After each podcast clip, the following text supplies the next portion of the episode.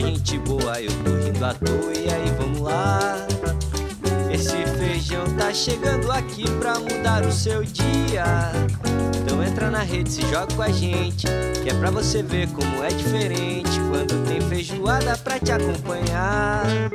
Esse feijão tá chegando aqui pra mudar o seu dia. Então entra na rede, se joga com a gente, que é pra você ver como é diferente quando tem feijoada pra te acompanhar. Seja muito bem-vindo a mais um episódio do nosso podcast Feijoada Completa. Eu sou o Luiz Felipe, falo diretamente da Zona Oeste de São Paulo. O convidado de hoje é o jornalista Vinícius Assis. Ele vai contar um pouco do trabalho dele como correspondente na África. Certamente o Vinícius tem muita coisa para contar para gente. Ele fala conosco diretamente de, de Cape Town, né, a cidade do Cabo, graças ao Skype. É, antes da conversa com o Vinícius, vou dar uma saudação inicial aos amigos Matheus Guzmão, Vinícius Paula. Bem-vindos, amigos. Qual é a boa aí, Matheus? Bom dia, boa tarde, boa noite, bom momento aos amigos ouvintes. Boa tarde, Luiz Felipe. Boa tarde, Vinícius Paulo. E boa tarde mais do que especial para o nosso convidado de hoje, o jornalista Vinícius Assis. Eu falo diretamente do estúdio Flamengo rumo ao Octa, próximo do Octa Campeonato Brasileiro. E hoje temos muito papo importante aí para falar com o Vinícius, conhecer um pouco mais da realidade dele como repórter, como jornalista na África correspondente e principalmente também como como é a vida lá, né? E principalmente nesse momento caótico que vivemos de pandemia, num país como a África do Sul desigual e também num continente, infelizmente, ainda com seus problemas graves de, de falta de recursos, falta de infraestrutura e como está a pandemia lá. Então é isso, vamos para o papo. Boa tarde a todos, boa tarde, Vinícius. Boa tarde para vocês, boa noite aqui, né? Já quase meia-noite. E é um prazer bater esse papo com vocês aí no Brasil. Certo, certo, olha. E já faço aí, primeiramente, aqui, né? Quem tá falando é o Vinícius de Paula e faço um elogio aí ao nosso entrevistado de hoje, que tem um nome belíssimo, inclusive, cara.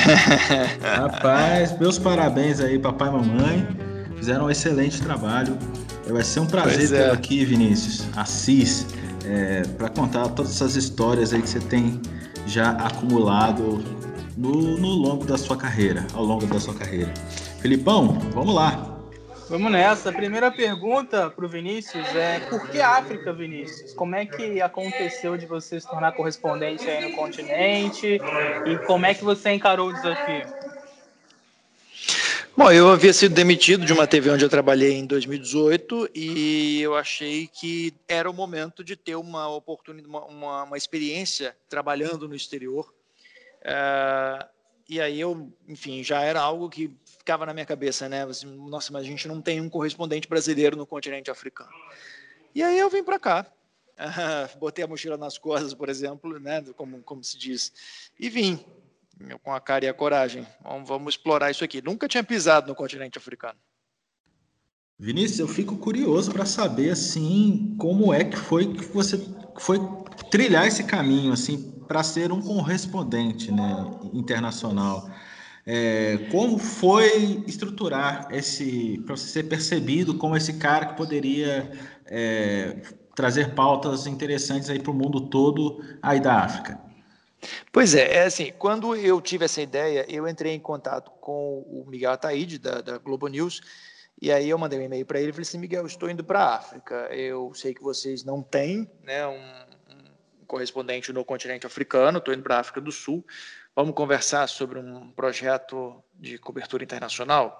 E calhou da Globo News estar naquele momento procurando exatamente um correspondente aqui no continente africano. Né? O Heraldo Pereira tinha assumido o Jornal das 10, é, ele havia, ele estava realmente pedindo né, mais, é, o canal estava né, é, é, é, buscando alguém para ter mais conteúdo de África no jornal, e aí eu, eu, sempre falo que não existe nada por acaso, né? Eu acho que foi o, o jornalista estar tá no lugar certo na hora certa e é, a melhor, melhor receita, sai a melhor feijoada daí. Certo, Vinícius. Matheus, tem pergunta aí, Matheus? Não, eu ia, já que a gente está nesse início ainda de, de conversa, né, perguntar para o Vinícius lá quanto tempo já que ele está, por onde passou, e qual foi assim, os primeiros desafios que teve assim que chegou na África, que como ele disse, né, nunca tinha pisado lá, então, no continente africano, então imagino que tenha sido de fato bastante perrengue. Olha, é, realmente eu vim para cá em julho de 2018 era na época é, estavam comemorando o centenário do Nelson Mandela. Ele faria 100 anos, né, em 2018, se estivesse vivo. Então era um desafio cobrir esses eventos. Inclusive foi a, a primeira cobertura que eu fiz. É, depois também naquela época já tinha a missão de cobrir a reunião dos BRICS, que inclusive aconteceu aqui, em, né, no caso em Joanesburgo, onde eu morei até o mês passado, o início desse mês, né? E, enfim, foi um, um, um, foi um, foi bem assim, cara. Quando eu cheguei aqui, eu levei um choque, mas foi um choque mesmo, de chamar o elevador no, no aeroporto. Era tava né, frio e aqui no inverno você encosta nos, nos metais você leva choque. Então foi a primeira, o primeiro choque de realidade que eu tive. É, mas assim, aqui você tem muita gente vem para cá, muito brasileiro vem para cá, por exemplo, para estudar inglês, principalmente na cidade do Cabo. Só que o inglês é um dos 11 idiomas oficiais desse país. Então também foi um, um, um choque para mim, porque a gente tem aquela coisa, eu acho que, é, não sei vocês, mas assim, muita gente, e eu inclusive, eu acho que a gente estuda mais no, no Brasil o inglês americano, né? E a gente sai daí com aqueles, aquele nosso inglês de cursinho aí que a gente faz e achando que é o máximo, que vai se dar bem, que vai falar com todo mundo, etc. Quando você chega aqui, que é já sei, é já sei o verbo to be, agora eu posso tudo. Eu tubo, tu chobes, eles chobem. É aquilo, eu sei o verbo to be, eu sei falar tudo. Ah, é, não, o verbo to be já tá, né? Eu, meu francês, por exemplo, eu sei falar que eu estou com fome, quero comer, então tá ótimo. Eu dá para sobreviver.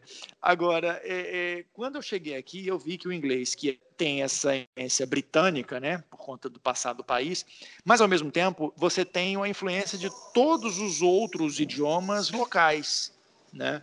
Então é uma mistura, uma, é, um, é um sotaque muito particular é, você precisa se acostumar realmente, assim, mas foi um, um, desafio logo que, assim, você, você se acostuma, foi logo superado. Mas o primeiro desafio, mas um outro desafio também de trabalhar aqui foi o desafio de trabalhar sozinho, né? Porque no início eu tinha, eu contratava cinegrafistas para trabalhar comigo quando eu fazia material para televisão, por exemplo, no Brasil, mas a, a escola brasileira de televisão é muito diferente daqui. A gente faz no, no, Brasil e isso não é a minha primeira, não é a primeira, minha primeira vez saindo do Brasil, né? Toda vez que eu, eu saio, eu a minha primeira viagem internacional foi em 2008 e eu passei depois de 2012 eu passei um ano na Espanha estudando, enfim.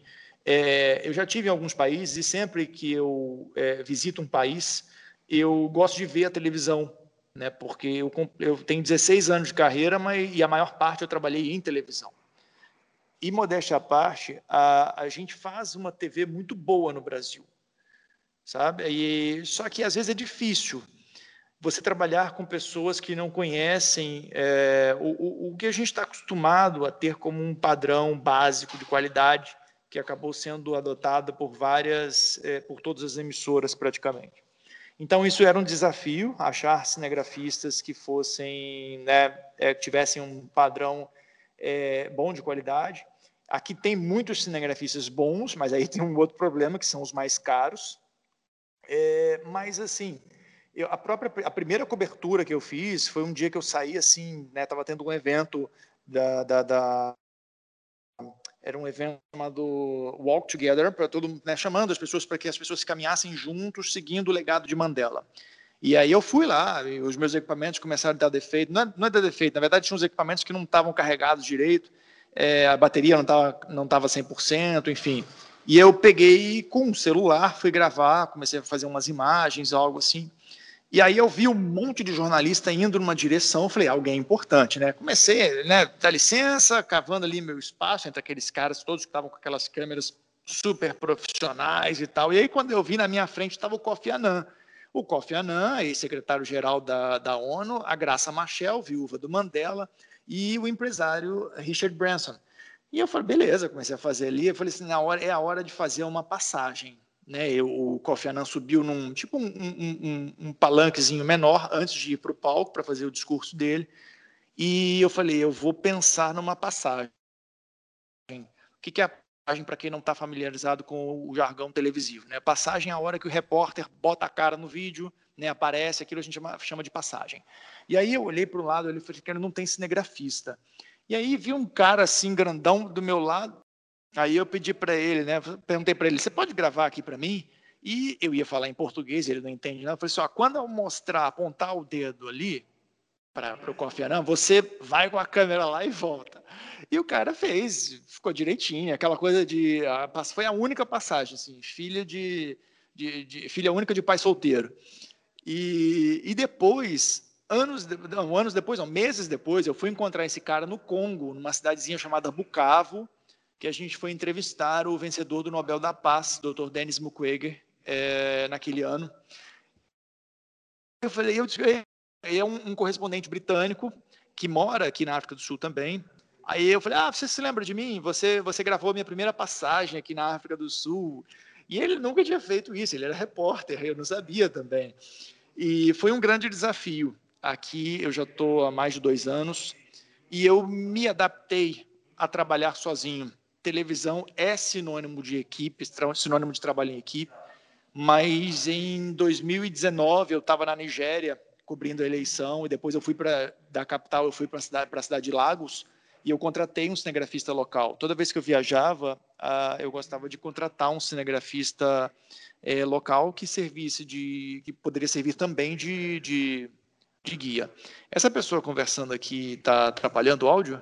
Não, tava pode. Só no início, tava só no início, mas agora está de boa. Pode seguir. Tá, beleza. Bom, e aí, de repente, eu contratei, aí eu contratei um cinegrafista em Lagos, mas no meio do dia o cara começou a ameaçar, parar de trabalhar, tentando tirar mais dinheiro, né, enfim, de mim. E foi uma situação um pouco tensa é, não paguei mais do que, eu havia combinado, o que, que havíamos combinado, né? Peguei as imagens, passou, ele passou as imagens do computador para da câmera para o meu computador e as imagens, sinceramente, uma qualidade, a imagem não tanto, mas o áudio de péssima qualidade, né? O, o equipamento, o, o microfone do cara era um pedaço de ferrugem enrolado com uma fita isolante. Então, depois dessa situação, eu passei a investir é, nos meus equipamentos e me treinar para trabalhar sozinho. Eu acho que esse foi um, um dos maiores desafios aqui, sabe? É a gente entender que, é claro que eu não, eu não consigo fazer tudo sozinho, mas é, mais do que a minha função, a função que eu fazia antes, é, eu tive que aprender a fazer, né? Então, acho que tecnicamente foi esse o grande, maior desafio. E hoje, Vinícius, hoje, você Vinícius, falou. Rapidinho. É, hoje, Vinícius, você trabalha então sozinho. Você mesmo faz Como? as imagens. Hoje, então, você trabalha sozinho. Você mesmo faz as imagens e você. Você é, é, é seu tudo, você faz tudo. Na maioria das vezes eu trabalho sozinho. Mas a vantagem, por exemplo, quando eu faço material para TV, é, a gente tem a, a vantagem das agências de notícias. Né? As agências elas são aliadas e podem ser, no caso do, do, do, do repórter, do jornalista freelancer, um, um, grande problema, né? Porque já aconteceu, por exemplo, quando o Robert Mugabe morreu em 2019, é, eu ofereci, as pessoas disseram, eu tinha acabado de voltar de Moçambique, cobrindo a viagem, a visita do Papa, e aí nenhuma redação queria bancar essa viagem de novo, né? Você produzir, você é, é, é, cobrir os gastos de uma viagem, de uma cobertura aqui, é, é um investimento alto. E às vezes o que, que eu faço? Quando alguém não quer bancar, eu, eu, eu faço por minha conta. Eu vou, boto a mochila nas costas e peço, fico em off uns dias aí e vou fazer as minhas, faço as minhas, uh, os meus, uh, a minha produção, as minhas matérias e tal, e aí é por minha conta. É, no caso do, do, do, velório do Mugabe, por exemplo, as agências estavam lá. Então, ninguém queria, porque falou: olha, a gente já tem o material aqui. E eu acho assim, é muito cômodo para mim também fazer fechar tudo daqui. Eu tenho acesso ao continente africano inteiro, mas jornalisticamente eu não gosto disso, né? Como diria é, Clóvis Rossi, o, o, o, o bom do, do, jornalismo é ser, do, do repórter é ser o testemunho da notícia, né? E eu gosto de estar lá, eu gosto de, de, de buscar as minhas, as minhas matérias, minhas entrevistas, o meu material. Então, é, eu neste caso, eu faço, hoje em dia eu trabalho muito sozinho, mas nem tudo, quando eu fecho uma matéria, nem tudo é meu, nem todo material é só meu, né? Tem muito material, quando eu trabalho para TV, tem muito material de agências internacionais. Então elas estão espalhadas pelo continente africano. Eu fecho o material. Mas às vezes eu trabalho, por exemplo, quando tem uma coisa muito específica, eu contrato ainda cinegrafista é, é, específico, é, freelancer para trabalhar junto comigo, por exemplo, entendeu? Mas eu, sinceramente, eu tive a última experiência agora de trabalhar com uma pessoa, foi no Sudão, em dezembro, foi a minha primeira viagem, primeira e única viagem de 2020. Fui para o Sudão porque com a, o problema, a, né, os conflitos lá na Etiópia, o país estava dificultando bastante a entrada de jornalistas, e eu a gente estava indo e os, os, refugiados fugindo da Etiópia para o Sudão, é, os jornalistas todos estavam indo para o Sudão para cobrir essa crise humanitária de lá. E eu fui. Uh, mas eu fui, na verdade, eu fui para fazer material também para duas TVs europeias. Hum, e eu acho que foi assim. É, não, eu, eu, eu e quem estava comigo não tínhamos o mesmo timing, entendeu? Então, assim, eu acho que é, é, às vezes é bom você trabalhar sozinho, porque você tem o controle total do material. Controle no sentido de, olha, eu quero falar sobre isso, e principalmente quando você. Eu comecei a trabalhar em televisão lá na faculdade, ainda no segundo período. A primeira, primeira função que eu aprendi foi de cinegrafista, né, antes de ser repórter. Então, aprendi a primeira coisa a fazer. A primeira coisa em televisão que aprendi a fazer foi isso. Então, normalmente eu trabalho muito sozinho. Né? Assim, falo, tecnicamente falando, esse foi o primeiro desafio. Vinícius, fazer uma pergunta para você. Você falou já aí de África do Sul, falou de Congo, falou de Etiópia, falou de Sudão do Sul. Queria que você contasse para gente. Sudão, Sudão do Sul, Sudão, não, Sudão. Sudão do Sul, não, é. né? Confundi aqui. É, Ainda não. Que você contasse para gente quais foram os países por onde você passou e se você percebe uma identidade africana, por mais que haja diferença cultural entre um país e outro, se eles se eles se veem dentro do mesmo guarda-chuva, vamos dizer assim. Olha, é muito difícil responder. Primeiro, é o seguinte: eu já estive, ó, eu conheço África do Sul, Zimbábue, Moçambique, Botsuana, Namíbia, uh, Nigéria, uh, República Democrática do Congo, Sudão e só por enquanto. Enfim, eu eu acho que é tudo muito é muito difícil. E aliás, uma das uma das é, mudanças mais drásticas assim, eu acho que eu percebo em mim foi a, a, é, essa questão essa coisa de olhar para a África, que a gente no Brasil, no Ocidente, a gente é acostumado a olhar para o continente africano como uma coisa só, fala África, né? E isso é essa é uma grande lição que a gente aprende aqui, porque cada país, eles têm os países têm as suas semelhanças históricas, mas é cada um tem a sua, cada um tem a sua, a, a sua particularidade, a sua, a sua, a sua característica específica. Por exemplo, a África do Sul é meio que uma terra prometida, né? Muita gente quer vir para cá. É, mas agora, por exemplo, eu estava lá na, no Sudão e eu falava sobre Botsuana duas vezes as pessoas falam assim, mas onde fica Botsuana?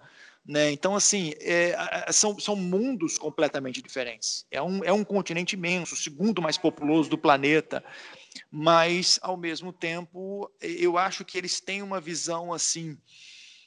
É, é, é difícil, porque, por exemplo, eu já perguntei, é, você dizer eu, eu sou africano, é, é, essa frase é muito difícil todas as pessoas dizerem isso aqui, sabe?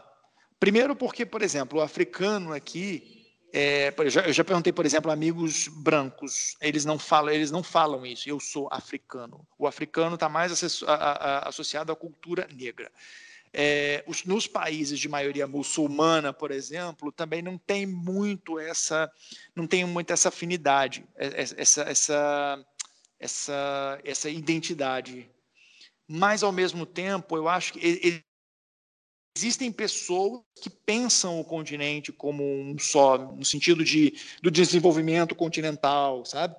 Principalmente pessoas ligadas à União Africana. Eu acho que as pessoas têm uma, uma tendência a olhar a África, pensar a África como um todo, assim, olha, vamos tratar o desenvolvimento continental. Né? Mas é, eu não vejo isso muito de uma coisa assim muito muita gente, todo mundo aqui batendo no peito dizendo isso, até mesmo porque é algo que, às vezes, nem se a gente falar do país, assim, por exemplo, no Sudão uh, ou na Etiópia, vamos pegar o exemplo da Etiópia, né? É, eu não estive lá ainda, mas é, é, também é muito difícil a pessoa bater no peito e dizer eu sou etíope, porque a gente está falando de um país que tem mais de 80 etnias. E isso é uma, uma, uma característica de países africanos que a gente é difícil para a gente entender. Às vezes, há certos conflitos de uma etnia com a outra é, que impede com que esse, esse, esse, esse patriotismo seja algo que elas possam dividir. Não sei se eu me faço entender. É, então, por exemplo, eu tive agora no Sudão e uma das, das reportagens que eu fiz foi sobre o, o a comemoração dos dois anos após dois anos do início dos, do, do, das manifestações que terminaram com a queda de Omar al-Bashir depois de né, 30 anos no poder. E, e as pessoas disseram o seguinte: olha, quando os protestos começaram, pela primeira vez, você via o sudanês batendo no peito dizer: eu sou sudanês, porque era também uma coisa assim muito era, era muito dividido entendeu? Era, era, era muito. É, cada um era ah, uma etnia aqui, outra ali, o povo de Darfur e tal. Então, é, eu acho que é, eu, eu, é difícil também, é difícil responder essa pergunta e dizer que sim ou que não. Mas eu vejo uma certa. Eu vejo poucas pessoas se olhando no, debaixo do mesmo guarda-chuva, se, se, se colocando debaixo do mesmo guarda-chuva, sabe? Eu acho que é mais é, é, é, é uma coisa mais ainda é, é, mais separado. Eu não vejo essa visão, né? até mesmo porque é tudo muito é, é, é, realmente muito diferente. Eles não, não, não se colocam no mesmo no mesmo barco, vamos dizer assim, na genérica, né? generalizando. Acho que não. É compreensível, né, cara? A gente mesmo não fala que a gente é sul-americano, sul né? A gente não fala, ah, eu sou, sul, eu sou latino, eu sou sul-americano, né? Eu mesmo, que sou aqui do Rio e moro cara, aqui no deixa Pará... Deixa eu te contar uma coisa. Olha, olha, só, você fez uma comparação que eu acho super interessante. Eu fui numa, eu fui numa festa aqui, tá? Você fez uma comparação que eu achei bem interessante né, com essa coisa do, do, dos latinos. Eu fui numa festa aqui que era assim, era toda quinta-feira e cada, cada noite era uma era tinha um ritmo, né? Tinha uma aula, uma hora de aula e era o ritmo da noite, você aprendia aquela dança e tal. E por acaso eu cheguei na noite que era samba. E aí eu perguntei, ah, quem é a professora? Achei que era uma brasileira. Ah, é, uma, é sul-africana, vem aqui que eu vou te apresentar. Oi, tudo bem e tal. E aí, você aprendeu a dançar, você aprendeu a sambar com quem? Ah, com a madame não sei quem lá, é uma bailarina, dizem que é uma, uma dançarina respeitada, não sei o quê. Ah, legal, vamos ver. E começaram, aí começou a aula e tocaram uma música latina. Eu falei, isso não é samba, isso não é samba. Aí eu falei, beleza. Ela começou a ensinar, eram homens de um lado, mulheres do outro, e começou a ensinar uma coisa meio tango, parecia uma coisa assim estranha. Eu falei assim, gente, isso não é samba.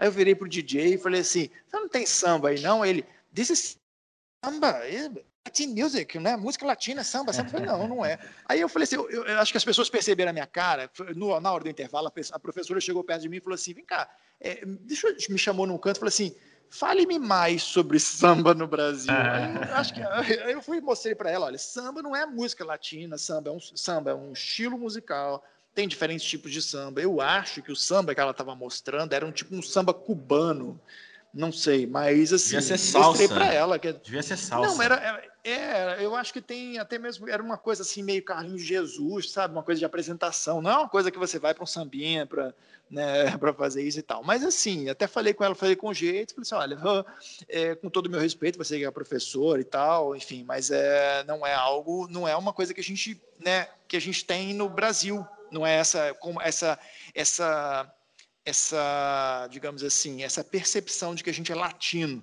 No Brasil a gente não tem. Não, é. Então, eu aqui você moro... não. Eu, eu acho ser correto. É. Oi? Eu aqui moro no Pará, mas eu sou de Volta Redonda. E o Pará é outro país, cara. O Pará é outro país. É. Não, não tem nada É. a ver com o Brasil. De verdade, assim. Ô, E a Vinícius. própria África do Sul, assim, na, não, sempre, no Sim. continente são, são vários, né, várias Áfricas, a própria África do Sul, eu estou agora na cidade do Cabo, que é totalmente diferente de Joanesburgo, que é totalmente de outras cidades onde eu já estive, assim, é, e, e não só nos hábitos das pessoas, né, assim, é- é- é em vários aspectos. Vinícius, ainda nesse assunto sobre identidade, sobre história, a gente sempre fala de África, né? Infelizmente, sempre lembra da questão da, da escravidão, do tráfico humano. É como se a gente fosse falar de judeu e, e não lembrasse aí da Segunda Guerra Mundial. Enfim, é um papo que nunca, di- dificilmente vai, a gente vai conseguir dissociar da conversa, né? E a gente aqui no Brasil, a gente fala sobre a escravidão da nossa ótica de brasileiro, claro que de, de, de filhos de, de quem foi trazido para cá, mas a gente não sabe como é a conversa de quem viveu isso, da, a conversa da terra. Como é que é as pessoas é, tratam o assunto escravidão, tráfico humano, toda essa história da colonização da África? É, ah, pelo, pelo olhar da, da África mesmo, dos países africanos. Olha, eu não vejo muito este debate aqui. Ah, eu acho que é algo assim. Por exemplo, a questão da escravidão. Eu acho que se, você, se a gente for para países como Angola, países ali do, do oeste africano, eu acho que que é pouco que eu explorei muito pouco. Talvez isso seja algo mais forte. Ah, aqui na África do Sul, existe ainda um debate racial muito grande, mas está mais associado à, à questão do apartheid, uh, ou a questão do, do, do, do, período colonial, realmente. Né? De, de uh, por exemplo, quando se fala de, de reforma agrária aqui, né? as terras, a maior parte das terras aqui ainda pertence a brancos, a, a, reforma agrária é uma promessa do governo desde que Mandela assumiu o poder, porque houve um tempo aqui que negro não podia comprar terra, e, enfim, a maior parte dos, dos fazendeiros aqui é dono de, de fazenda porque herdou, está na família, mas existe, isso é uma, uma, uma questão muito polêmica, porque o governo fala em expropriação sem compensação. Isso, na verdade, é para inflar a população, não é um debate saudável. O, o Zimbábue fez isso. O Zimbábue era o maior produtor de alimentos né, da, da, do continente africano. Era chamado de cesto de pães da África, o celeiro da África, e hoje está aí com uma economia é, numa situação lamentável, hiperinflação, é, não, não, enfim, situação crise energética, é muito, muito complexo. É um, é um, foi um péssimo exemplo, porque o Robert Mugabe fez uma reforma agrária, na verdade ele não fez, ele, ele tinha essa ideia de, ah, vamos tirar a terra de branco e passar para negro. E, na verdade, foi um, ele fez favor, simplesmente para algo para favorecer os amigos dele, né? aquela coisa de carta marcada, e acabou indo, nos últimos anos, a, a situação econômica do país não foi lá essa. Não foi essa. Né? o resultado está aí, não foi algo muito promissor. É, então, eu acho o seguinte: aqui na África do Sul, é, o debate, quando se fala da questão racial, é mais para, eu acho que é mais período do apartheid, entendeu? Que é mais próximo, é mais, é mais recente. Né? No fim do no início dos anos 90 acabou o apartheid. E, e eu sempre digo que assim, eu acho que o apartheid acabou no papel, né? Porque você ainda tem, é, é claro que você vê, você vê casais multirraciais, você vê mesas com pessoas de diferentes raças, mas eu estou, por exemplo, agora eu estou aqui Aqui na cidade do Cabo, essa segregação ainda é muito, ela é muito presente. Né? Você ainda vê aqui uma, por exemplo, aqui você vê, se você vir uma mesa com pessoas negras, brancas e o colored, colored que é, seria o moreno, né, o misturado.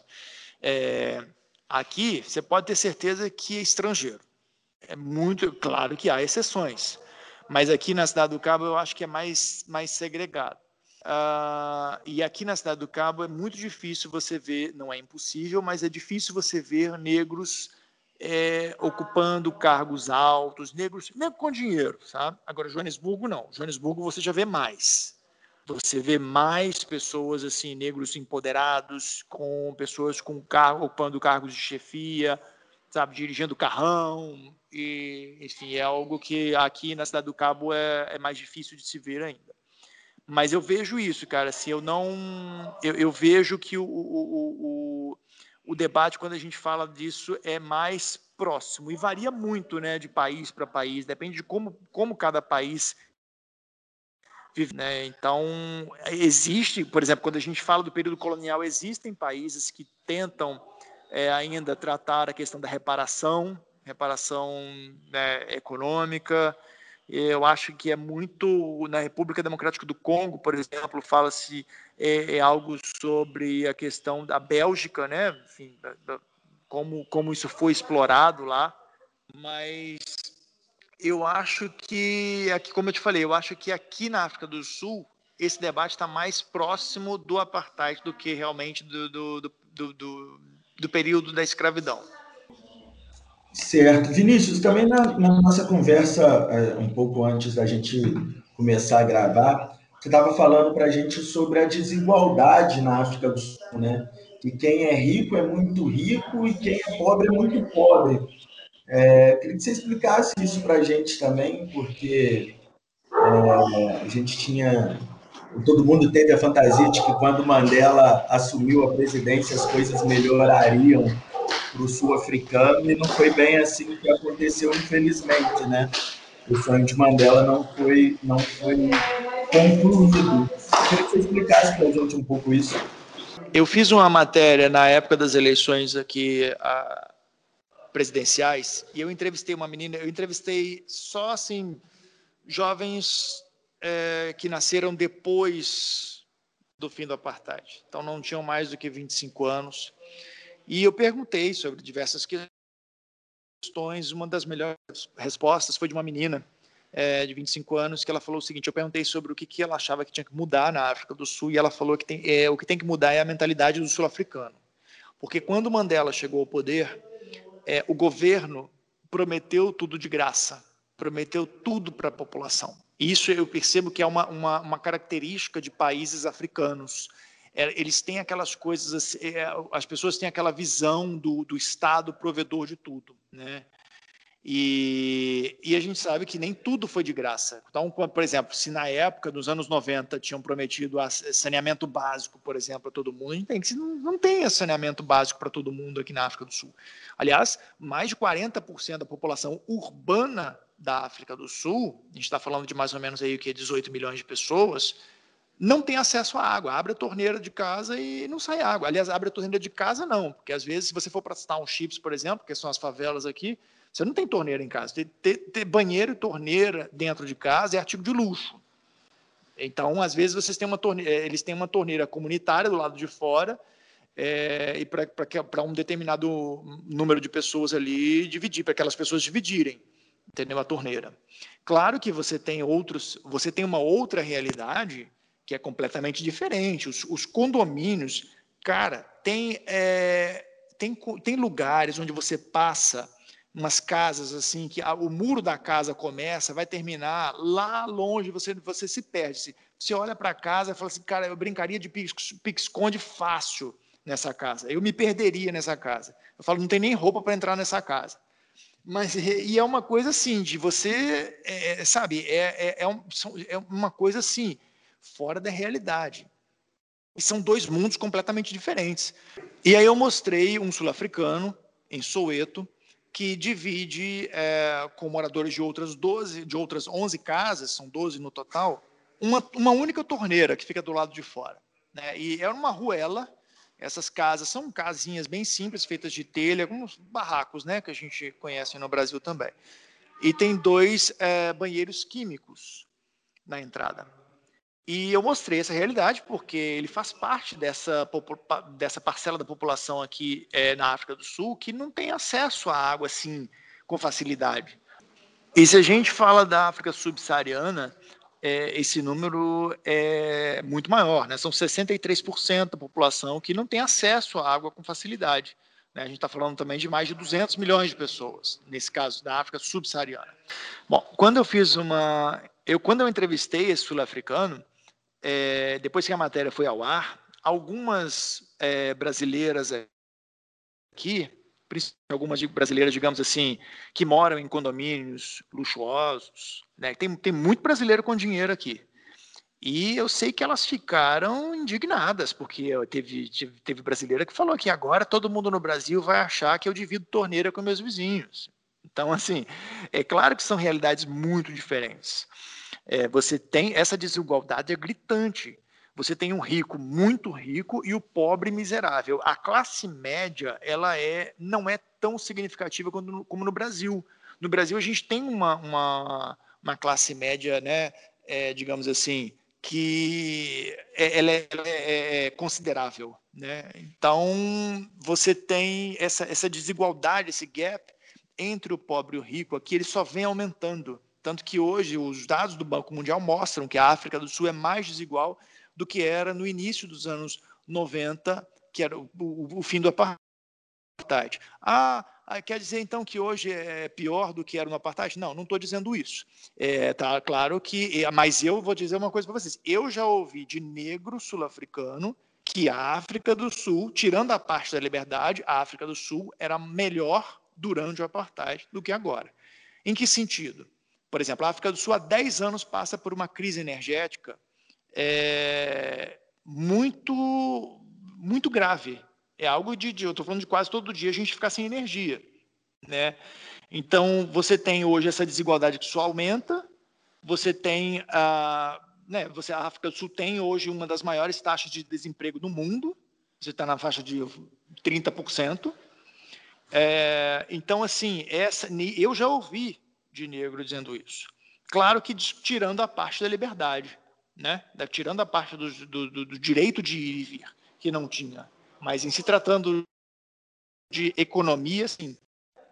Então, a África do Sul é só um exemplo. O modelo, eu acho que assim, ouso dizer que o, o modelo, digamos assim, africano de governar, ele é um modelo é, muito. Ele é um modelo que segue mais ou menos uh, as mesmas características. É aquela coisa do peixe, né? Você não, eu não vou te dar a, a, a vara, o anzol, te ensinar a pescar. Vem aqui, você vai pegar um pedaço de peixe na minha mão, beija aqui, toma benção, amanhã você volta. E as pessoas acabaram se acostumando. É claro que você tem uma parcela mais jovem que não está eh, conformada com isso. O exemplo foi agora, a eleição de Uganda. Bob Wine, metade da idade do presidente, é, tentando né, fazer a diferença. Né? O povo está cansado, é um país que né, o, o cara está há mais de 30 anos no poder. E você tem ainda uma característica é, é, no continente africano desses presidentes para a vida toda, né? Esses caras que, que chegam ao poder, sentam na cadeira, não querem sair, né? Aí você tem eleições que não são, são né, com, com, suspeitas de fraude, é, o, o, os candidatos de oposição que são alvos de perseguição, são às vezes assassinados, enfim, é, é, é uma coisa muito complexa. Né, porque esses caras que estão há muito tempo no poder, não sei se eu estou misturando muita coisa aqui, mas qualquer coisa vocês me, me façam parar aí, tá? É, me, me interrompam aí.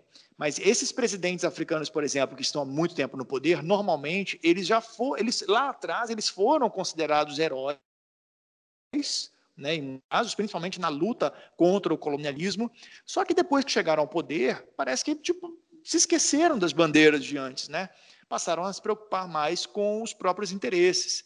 O, o presidente, da, o, o, ditador da Guiné, o, Nguema, é, o Obiang, é, é o, o, o, governante há mais tempo no poder no mundo inteiro. Né? O governante, eu falo o presidente, né?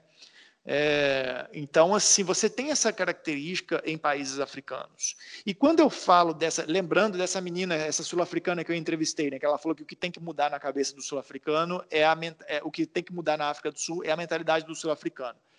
É, no Sudão, eu conversava com as pessoas e perguntava: olha só, mas você acha que o país está melhor ou pior é, sem o Mugabe? E aí um, um homem falou para mim assim que, veja bem, hoje você tem filas imensas nos postos de combustíveis do Sudão inteiro, tem gasolina. Na padaria também, porque não tem pão direito. Tá, então está uma escassez de alimentos, porque os insumos para fazer. Né, hoje o, o, Sudão perdeu a maior parte. O, Sudão do Sul era responsável pela maior parte de produção do, do, do combustível, do petróleo. É, hoje o Sudão precisa importar boa parte do petróleo e não produz sequer o suficiente para o consumo interno. Então, com a questão cambial, isso, essa importação está cara é, né, os insumos para fazer. O insumo para fazer pão, realmente, o ingrediente para fazer pão está caro, tem que importar. E o que, que, o, que, que o, o, o Bashir fazia? O Mar al-Bashir, vamos, vamos, dar um exemplo aqui. Vamos supor, se o, o pão saía, sei lá, a gasolina. A gasolina custasse, sei lá, cinco reais, ele pagava quatro e o povo comprava gasolina por um real. Estou dando um exemplo aqui, tá? O que eu queria dizer é que é o seguinte: a gente tem um modelo que é difícil você pensar é, em mudança de uma hora para outra, porque isso é muito assim. Tem, tem uma questão de tradição. Aqui na África do Sul, por exemplo, é, o ANC está no poder desde os anos 90. E, para muita gente, é o partido que libertou a África do Sul, o partido que libertou o negro, mas, ao mesmo tempo, você tem o, partido, o IFF, né, o...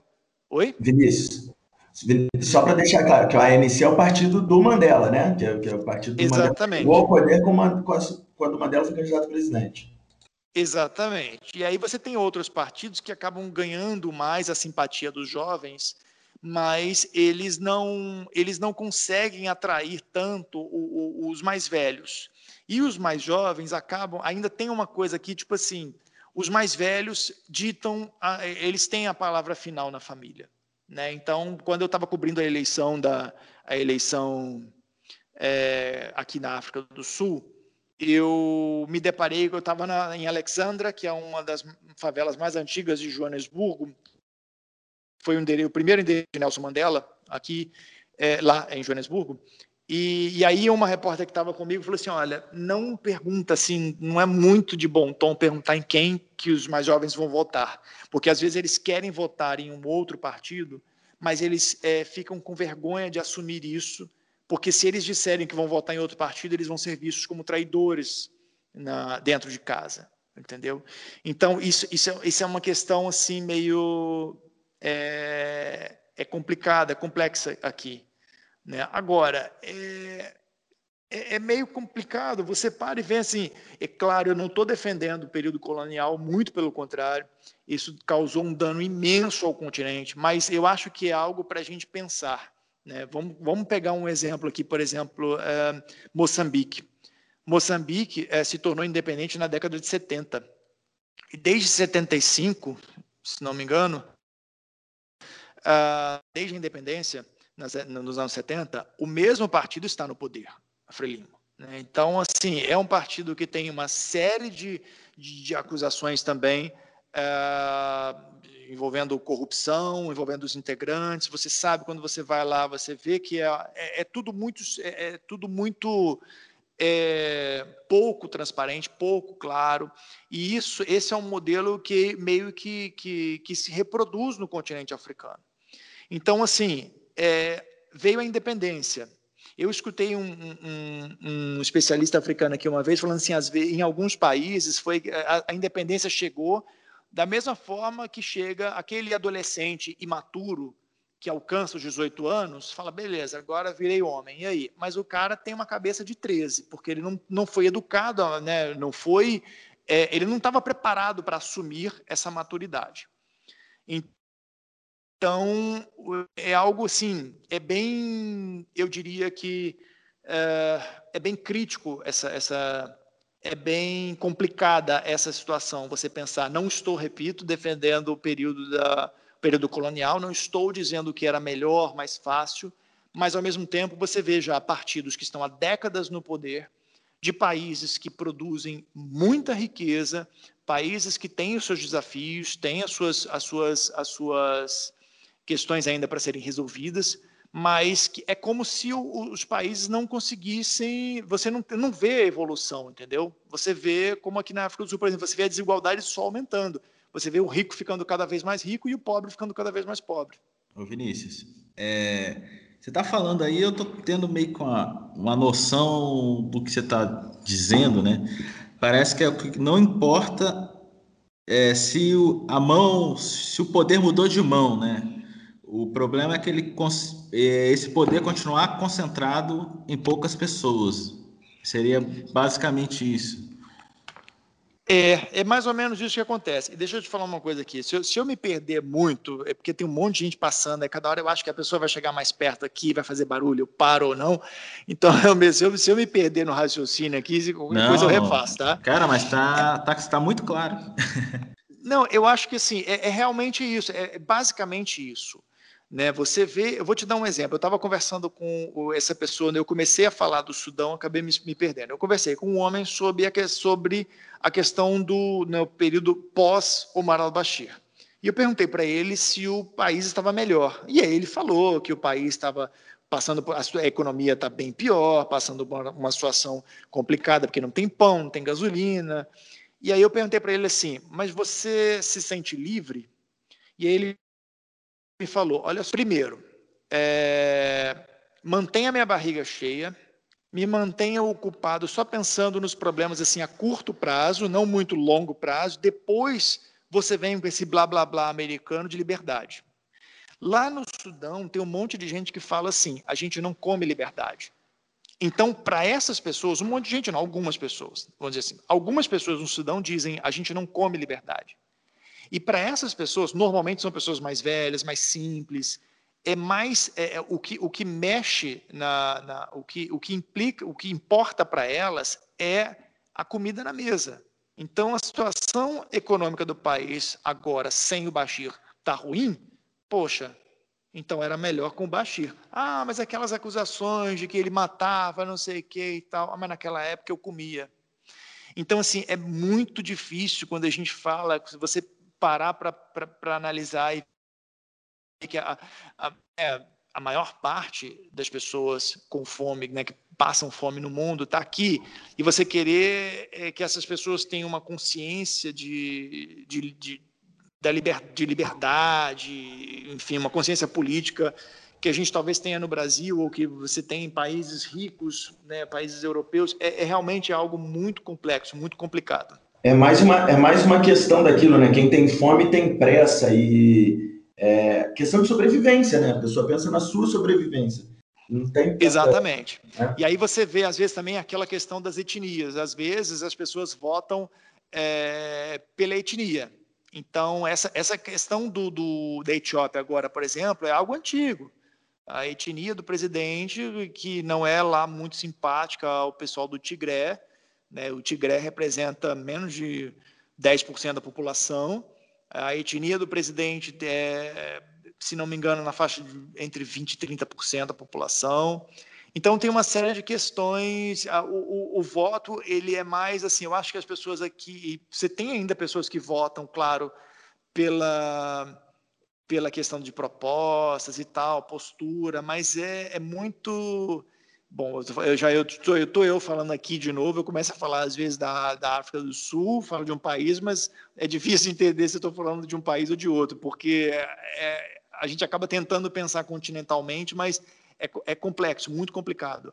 É, mas assim, eu acho que as pessoas acabam votando por, por outras é, outras questões, às vezes históricas, questões étnicas, necessariamente, do que é, é, é do que, por exemplo, as propostas realmente. Né? Na África do Sul, por exemplo, aliás, eu, eu desconheço de países africanos, se, se, existem países africanos, os debates. Tem gente que acha que, que é, são produtivos, tem gente que acha que não são produtivos, mas é, eu acho aqui eu, eu sinto falta disso nas campanhas. Eu não vejo isso, não vejo debate político, entendeu? Perfeito, Vinícius. Tô, Queria tô te fazer uma pergunta aí agora sobre o ofício de jornalista. Você uhum. é, vive no, no, num país, teoricamente falando, é, emergente, subdesenvolvido, aquela coisa de violência urbana, o continente também ele oferece riscos para o pro profissional. Eu queria saber de você é, qual é o limite para se alcançar a notícia. Você certamente já viveu alguma situação de risco, a galera que é jornalista que está ouvindo também, talvez é, que tem essa, esse questionamento. É, até onde vai é, a vontade de ter a notícia e até onde vai a questão do ser humano, assim, o risco à, à, à integridade física, por exemplo, ou ameaças, se for o caso? Olha, eu acho que nenhuma, nenhuma notícia vale uma vida. Né? Eu tô doido para ir para o norte de Moçambique, já fiz matérias sobre lá, mas assim de longe. É um país que desde 2017 está sofrendo com atentados terroristas, é uma, uma, uma, questão muito complexa, mas ao mesmo tempo eu sei que existe o risco, né? É, e não por acaso o governo também não, não, não deixa jornalista chegar muito perto lá, naquela região, né? Cabo Delgado. Uh, aliás, um dos motivos é, que me fizeram escolher a África do Sul foi a questão também da liberdade para se trabalhar. Se você olhar uh, o ranking da Organização Repórteres Sem Fronteiras, existem países no continente africano onde a, a função, a, a, o trabalho do jornalista ele está sendo, ele está cada vez mais difícil, né? Egito, país que mais prendeu jornalistas aqui no ano passado é, a própria Etiópia. A Etiópia era um país que eu estou tentando ir para lá ainda, né, tentando conseguir meu visto de jornalista. A Etiópia é um país, e isso acontece, isso é um, é um impedimento aqui na, no continente africano para o nosso pra, exercício da nossa é, profissão. É, Etiópia é um dos países africanos onde a internet é controlada pelo governo. Né, controlada no sentido, isso é como se o, o, o primeiro-ministro ou o presidente, enfim, o rei, dependendo do país, ele tivesse um botão na mesa assim, ah, aconteceu alguma coisa no país, vamos ligar a internet para que ninguém fique sabendo. Então acabou a internet. Uma fonte minha no ano passado respondeu uma me respondeu uma mensagem duas semanas depois, na Etiópia. Eu falei assim, ah, desculpa, mas é porque a gente estava nessa internet. E eu acredito. É, esse, esse é um dos é, é um dos é um dos esse é um dos motivos, inclusive. Aliás, uma outra uma outra questão. As pessoas falam sempre assim: ah, você é, aqui no Brasil cobre-se pouco o continente africano, por exemplo, e tal. Eu acho que existe sim uma, uma, uma má vontade da mídia brasileira de cobrir o continente africano? Existe, isso é fato, não, não, não, não, há quem, não há como dizer que sim ou que não. Né? É um fato, né? não é uma questão de, tipo assim, não é como, não há como negar, não é uma questão de opinião. Existe um pouco, sim, existe uma predileção por assuntos ligados aos Estados Unidos e, e, e Europa, né? mas, ao mesmo tempo, não é fácil cobrir o continente africano. Você tem a questão de uh, é, legislação, nem sempre é fácil você exercer a profissão, uh, nem sempre é fácil você entrar num país legalmente como correspondente. É caro viajar pelo continente africano.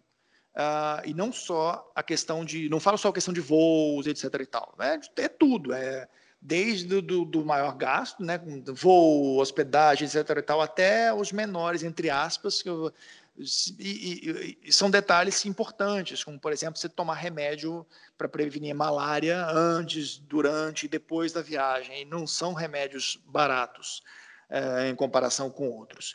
Uh, agora, fala tem também a questão de, de você é, é, colocar taxas altas para você. Isso é simplesmente uma estratégia para você espantar jornalistas.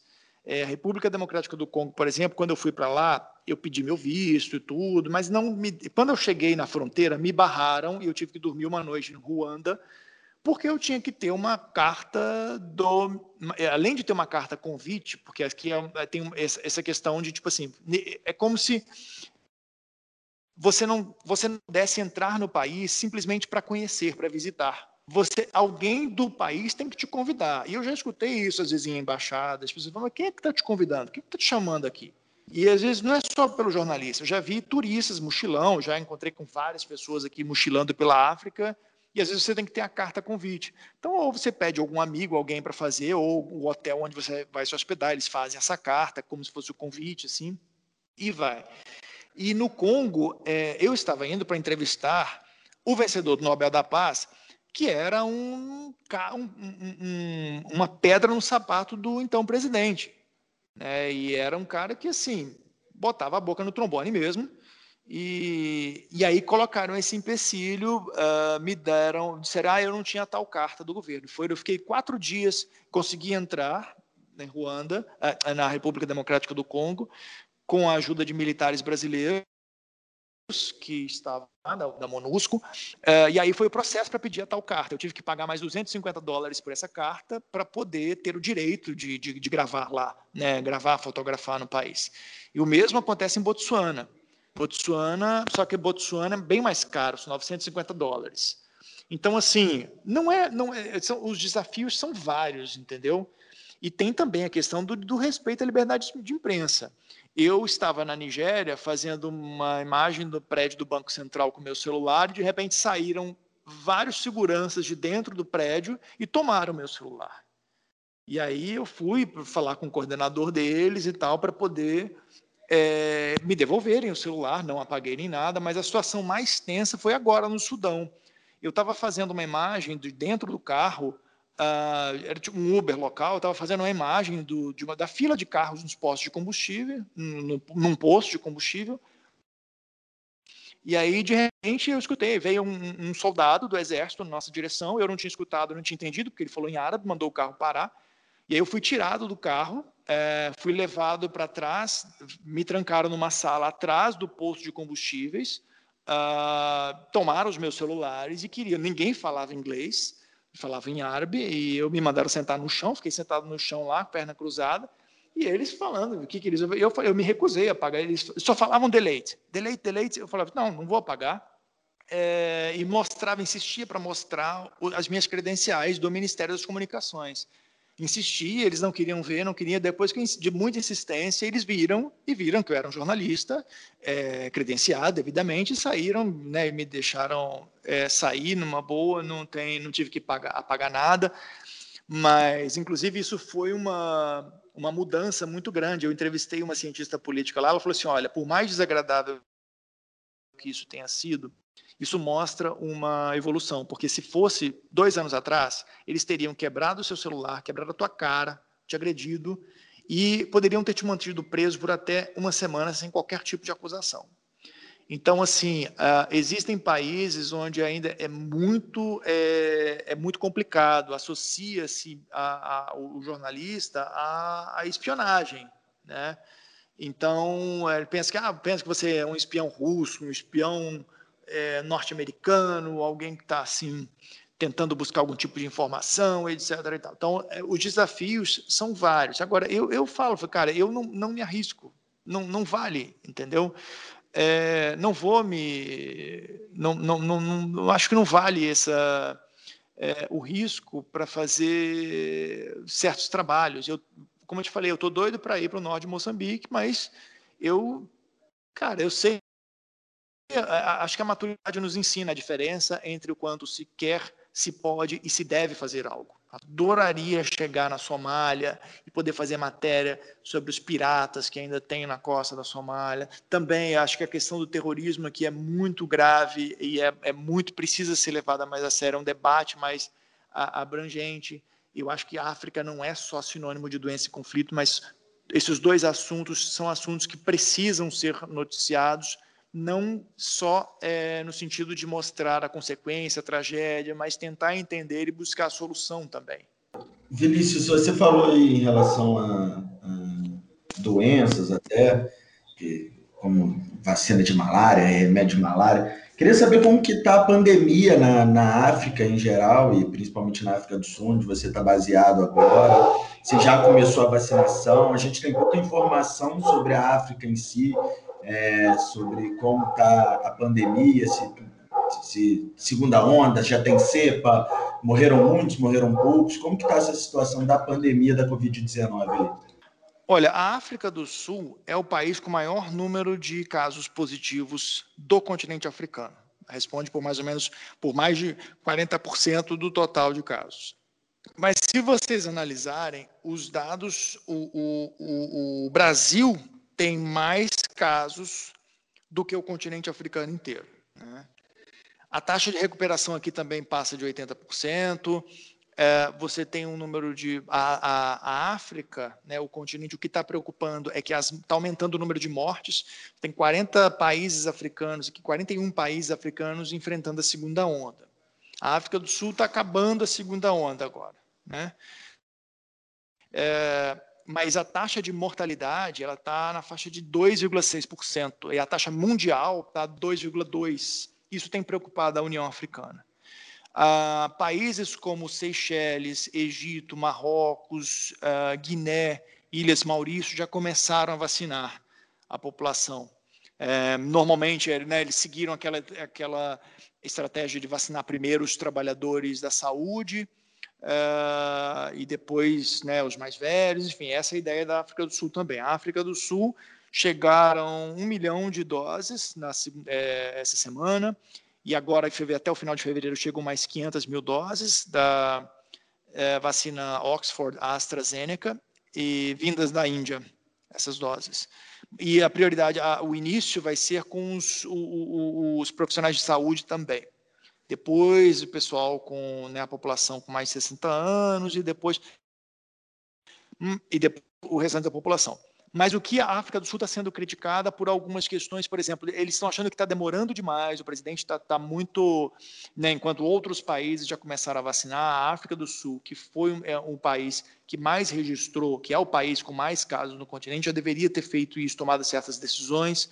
É, houve uma polêmica aqui, porque a África do Sul, duas mil pessoas participaram de, dos testes aqui da vacina de Oxford mas é, a África do Sul está pagando mais caro pela, pela vacina do que países europeus. Aliás, está pagando mais caro que o Brasil. A África do Sul está pagando 5 dólares e 25 centavos por cada dose de vacina. O Brasil pagou 3 dólares e 16 centavos. Né? Assim, ficou uma questão meio mal resolvida. É, aliás, há pouca transparência em se tratando de alguns detalhes, né? É, inclusive a oposição ataca isso aqui na África do Sul. É, e o que se diz que países europeus financiaram as pesquisas, mas a África do Sul ela, ela entrou não com dinheiro, mas com capital humano, né? Botou duas mil pessoas para fazerem teste. Então, é, mas enfim, de um modo geral, é, uma, uma, pessoa que associa os baixos no África, eu acho que o continente africano inteiro ele tem números considerados baixos, porque em comparação com países como o Brasil e Estados Unidos. É, e qualquer pessoa que olha os baixos números africanos e pensa logo em subnotificação, ela está equilibrando um olhar racional com um pouco de preconceito, né? Porque subnotificação pode estar existindo? Pode. Mas subnotificação aqui pode, mas subnotificação pode acontecer em qualquer lugar do mundo, inclusive no Brasil. Então não é só porque ah, só porque a África está em subnotificação de casos né, é, é realmente uma situação complexa, porque você tem é, países, são mais de 50 países, o exemplo da Tanzânia, por exemplo, que desde maio não envia para a Organização Mundial da Saúde nem para a União Africana os dados de infectados no país, o, o, presidente simplesmente disse que uh, o país, Deus, Deus livrou a Tanzânia da, do coronavírus, e agora ele está numa, ele entrou nessa de fazer um entrou para o time dos, dos, presidentes que né, descredibilizam a, a vacina. Né? Então, é, aqui na África do Sul, por exemplo, o presidente já falou que ninguém vai ser obrigado a tomar vacina. E esse é um grande desafio, porque eu acho que em vários lugares do mundo tem muita gente desconfiada. Aqui na África do Sul também. Existem várias teorias conspiratórias, é, chegaram a incendiar torres de internet 5G aqui, porque circulou é, um, um vídeo com informações falsas associando as torres, a tecnologia 5G, à disseminação do vírus, do coronavírus. E aí, nas comunidades mais simples, mais, mais tradicionais, as pessoas não sabem realmente em quem acreditar, é, no que acreditar. Né? Então, você tem gente que desconfia, gente que não quer essa vacina. Estão falando que a vacina é, na verdade, é um plano do, do, dos países ricos para controlar controle de população, controle populacional, porque a África é, seria o único continente que até 2050 mais que dobraria de população. É, então, assim, também poderiam contra, é, é, é disseminar doenças aqui é, deixar o, o, africano infértil. Né? Então, assim, é, muita gente está tá desconfiada da vacina, muita gente não quer, não quer tomar a vacina. Né? É, 47 países vão ser é, beneficiados pela, por quase 90, com quase 90 milhões de doses que a COVAX vai distribuir agora até nesse primeiro semestre, né? A, a maioria chegando aí até março. Enfim, os países têm desafios em, em se tratando de vacinação, né? desafios é, questão financeira, né? precisam encontrar recursos. Tem também a questão de armazenamento adequado e distribuição, que a gente está falando de áreas muito complexas, né?